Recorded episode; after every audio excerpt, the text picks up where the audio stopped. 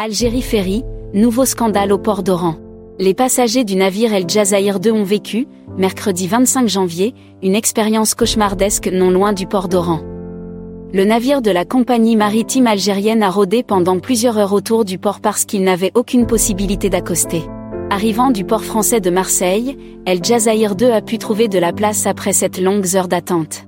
C'est le député de la circonscription France-Nord, Abdelwahab Yagoubi, qui a dénoncé ce nouveau scandale par le biais d'une publication sur sa page Facebook. Intitulée Basta, la publication du député de l'émigration parle carrément de mauvais traitement et d'indifférence. Mais qu'est-ce qui s'est passé avec cette nouvelle traversée de la compagnie maritime nationale Algérie Ferry?